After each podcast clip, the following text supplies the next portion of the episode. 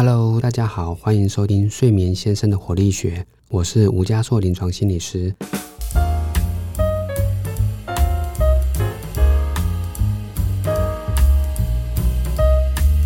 在这一集，我们要来聊聊的事情是失眠了怎么办？那也跟大家分享一下现在国际上面对于失眠治疗的趋势，还有台湾的现况。那要在进入这个主题之前，我们要先确定你是不是符合失眠。所以我们要先来聊一下失眠的定义。那这边我们可能会把失眠的定义分得再更细一点。我们可以分三个状况，大家可以想象一个倒三角的金字塔哈，最上面就叫睡不好。只有单纯的睡不好，你可能没有符合到失眠的定义。那下面就可以到失眠是什么？最下面金字塔的最小的那一个族群叫做慢性失眠。好，那我们先来聊一下慢性失眠。比较严格上对于慢性失眠的定义，我们会用国际睡眠分类的方式。它指出慢性失眠要符合什么五个三的原则？哪五个三呢？第一个叫做睡眠的困扰要超过三十分钟。那这睡眠困扰又分三个情况，第一个事情是你躺在那里花一段时间睡不着，我们叫入睡困难，要超过三十分钟，这个还蛮重要的，因为在临床上我们真的有病人抱怨说，哎，心理师啊，我昨天好难睡着哦，那我就会问他，那你大概花多少时间才睡着呢？结果病人就会跟我讲说，哎，昨天花了我八分钟才睡着，八分钟，大家觉得八分钟会是困扰吗？应该不会，但是对有些人来讲，他以前可能秒睡。那可能沾枕即眠，所以他觉得现在怎么会花五分钟以上八分钟睡不着，所以他就觉得是困扰了。但是就医疗的定义来讲，我们会抓三十分钟，因为超过三十分钟，你产生的焦虑、产生的身体上面的不舒服，才是影响到你后续的睡眠跟你的身心健康。所以三十分钟是目前医疗上操作型的定义。除了入睡困难以外，有些人怎么样？很快入睡，但中间常常醒来。我们在睡眠的过程中常常醒来浅眠，好一样，中间醒来超过三十分钟无法再睡着，也是一个睡眠的困扰。还有一种情况是，有些人睡得着，中间也没有常常醒来，但是太早醒来，例如他闹钟可能是六点起来，但是他可能五点就醒来了，然后后面再也没办法睡。提早醒来一样，超过三十分钟无法再睡，也符合这个睡眠的困扰。所以睡眠困扰包含睡觉的前面入睡困难，睡觉的中间。中间容易醒来浅眠，还有睡觉的后面太早醒来。好，那这三十分钟以外，另外两个三是什么？一个礼拜要大于三天，所以几乎是一个礼拜有一半的天数是睡不好。再来最后一个三，你要连续超过三个月。在这个情况之下，如果你符合这五个三，而且影响到你的日常生活功能，这样就叫做慢性失眠。刚刚也跟大家聊到，我们会分享一下台湾的现况。台湾其实有针对这样慢性失眠做过一些调查。睡眠医学学会，它大概每隔一两年就会做一些台湾的市场调查。之前我跟宇哲老师，我们也都有在这个学会担任理事或大众教育推广的主席或者是委员。这个学会除了调查个失眠的人口以外，有时候会针对特殊族群，例如轮班，例如老人家，或例如不同的性别，有一些睡眠不同的样貌，这些都是台湾的数据哈，所以非常可以值得跟大家分享。那刚才聊到台湾的慢性失眠，在二零一七年学会有做过一个调查，是十一点三，好，所以大概十个人就有一个人符合这样的慢性失眠。就一个慢性疾病来讲，是一个蛮高的盛行率哈，因为十个人就有一个。刚才也提到另外一个状况是没有那么严格，那一样符合这五个三，呃，失眠困扰三十分钟，每个礼拜三天以上，那持续超过三个月，但是你还没有影响到日常生活功能。那我们这样叫做失眠的困扰而已，没有到慢性失眠。那台湾也有在二零一五年也有过一个调查，这样的一个失眠困扰也有百分之二十。好，所以就算没有影响到日常生活功能，但是还是有百分之二十的人觉得这个睡眠的问题已经时间上持续够久，而且严重程度已经比较高。如果你是符合这样的失眠困扰跟慢性失眠，我们都会建议要找合格或合适的医疗中心。去做失眠的完整治疗。好，那这个部分我们等一下再来聊比较详细。再聊到金字塔的这个最上面，我们叫做对睡眠感觉到不满意或觉得睡眠不好，这个比重就非常高。那在二零一五年的学会也有过一个调查，里面的其中一项在问现在台湾的人对于睡眠感觉到不满意的人口有多少，结果是百分之四十一，所以也是很高的比例，大概四成的人就对睡眠感觉到不满意。四成代表什么？接近二分之一了啊！所以你周围的朋友，你只要可能左右各问一个，就有人符合，觉得对睡眠感觉到不满意。睡眠感觉到不满意，要不要到睡眠医疗机构还不一定，因为也许你学了一些正确的方法，有一些比较呃正确的一个管道，像有些书籍或者是什么，像我们现在这个节目《睡眠先生的活力学》，其中一个部分就是想要分享这样的一个睡眠的推广。那所以，也许你收听我们的节目，就可能可以解决一些睡不好的抱怨。如果你是比较严重到失眠者或者慢性失眠，就会建议要做比较完整的医疗。好，接下来就要跟大家聊什么叫做一个比较完整的失眠治疗。所以分两个部分，刚刚聊到第一个，你要找合格或合适的睡眠医疗机构；那第二个是你可以进行所谓的失眠认知行为治疗。所以第一个先跟大家聊，其实现在台湾的睡眠医疗其实做得很好。那之前甚至有评比是亚洲数一数二的一个等级。那所以台湾其实也有很多合格的睡眠中心了。大家要怎么找到睡眠中心呢？有两个方式。第一个，我刚才聊到的这个台湾睡眠医学学会，它有去做一些合格的认证，认证哪些单位是有合格的睡眠中心。所以大家可以上台湾睡眠医学学会的网页去查，里面有一个叫做哪里做检查。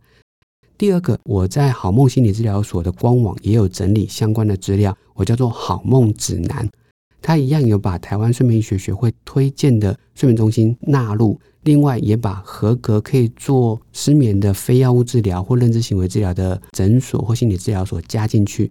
那好梦指南更特别的事情是，它做成了一个有点像台湾的指南，或我们叫台湾的地图，所以你可以就你所在的地点去看到，哎，北区可能哪里。有合格睡眠的一个单位，那甚至我们在这个好梦指南也帮大家把每一个单位的官网或每个单位的 Google Map 他们的地点所在，甚至联络的方式都列上去，所以相对是一个比较好用的一个指南。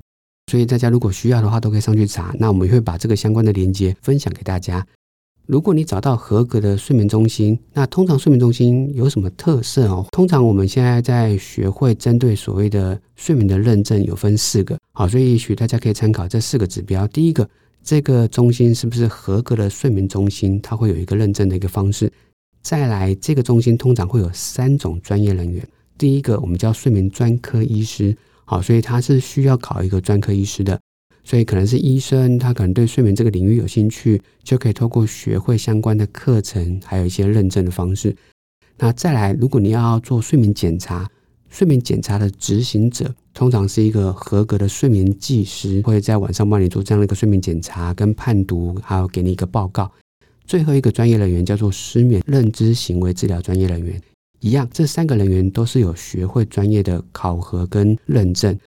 所以也代表，如果你现在睡不好，你也许可以先找一个睡眠机构做一个睡眠检查，可能会有一个专科医师帮你做一个门诊。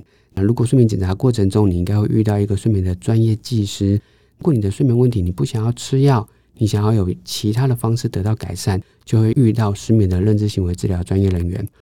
好，所以这四个关于睡眠的完整的医疗模式，哈，也跟大家分享。所以这中间就聊到。什么叫做失眠的治疗？其实简单来讲分两个，一个比较大家可能比较快接触得到的叫做药物治疗。那目前台湾失眠的人口服用药物的其实比重非常高，大家应该常常听到一些新闻报道说，台湾一年可能要吃掉上亿颗甚至两亿、三亿颗的安眠药。之前也有做过一些统计，平均三到四个国人就有服用睡眠相关的药物，所以其实比重非常高。大家会想说，那不太想要吃药啊！我相信大家应该对药物有药物的一些担心。主要药物有两个问题，一个是药物的依赖，依赖指的是什么？你会越吃越多。本来一颗有效，可能慢慢的要变成一颗半到两颗。药物还有另外一个问题，指的是药物的副作用。所以你有可能吃了药物以后，你有一些副作用，那这些副作用让你更不舒服了。好，所以很多人就是不想要吃药，其实担心药物的副作用跟依赖的问题。那你说，那不吃药有没有什么方法？有，我们叫做失眠的认知行为治疗。所以接下来最重要的一部分就是跟大家聊，其实现在失眠的治疗可以用非药物了。这个认知行为治疗，先跟大家分享国际上的趋势哈。在二零一六年的时候，有一个声明，对我自己在做这个失眠治疗来讲是非常重要的一件事情。在美国的内科医学会，所以相对它是一个比较完整的一个医疗学会，那他提出了一个声明。他提出说，失眠的第一线治疗是什么？就是失眠的认知行为治疗。它针对的对象就是我们刚才说的符合慢性失眠的那个族群。如果你符合慢性失眠，你的睡眠已经困扰你超过三个月，而且一个礼拜三天，那每次都要困扰超过三十分钟，你在美国说你睡不好，医生不会先开药了，医生的第一线会建议你做失眠的认知行为治疗。二零一六年，美国有这样的一个声明，二零一七年后，欧洲的一些睡眠相关的学会跟组织也跟进。那他们也提到一样，失眠认知行为治疗是第一线，失眠认知行为治疗没有效了以后，再做药物的治疗。所以他们等于把药物放在比较次要的选择。所以这是一个非常重要的事情，代表如果现在收听我们节目的观众，你真的有到睡眠的困扰，你可以先不要吃药，你可以找到有合格提供这样的失眠认知行为治疗的单位或人员，先用这样的方式，因为这是一个国际的趋势。台湾怎么样呢？台湾有在努力做这件事情，但是因为台湾的心理治疗跟失眠的非药物治疗，其实推动的稍微比较晚一点。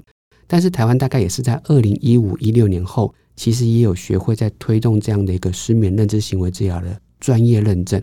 现在大概已经认证了六到七年了，所以其实也有蛮多的专业人员是取得这样的专业资格的。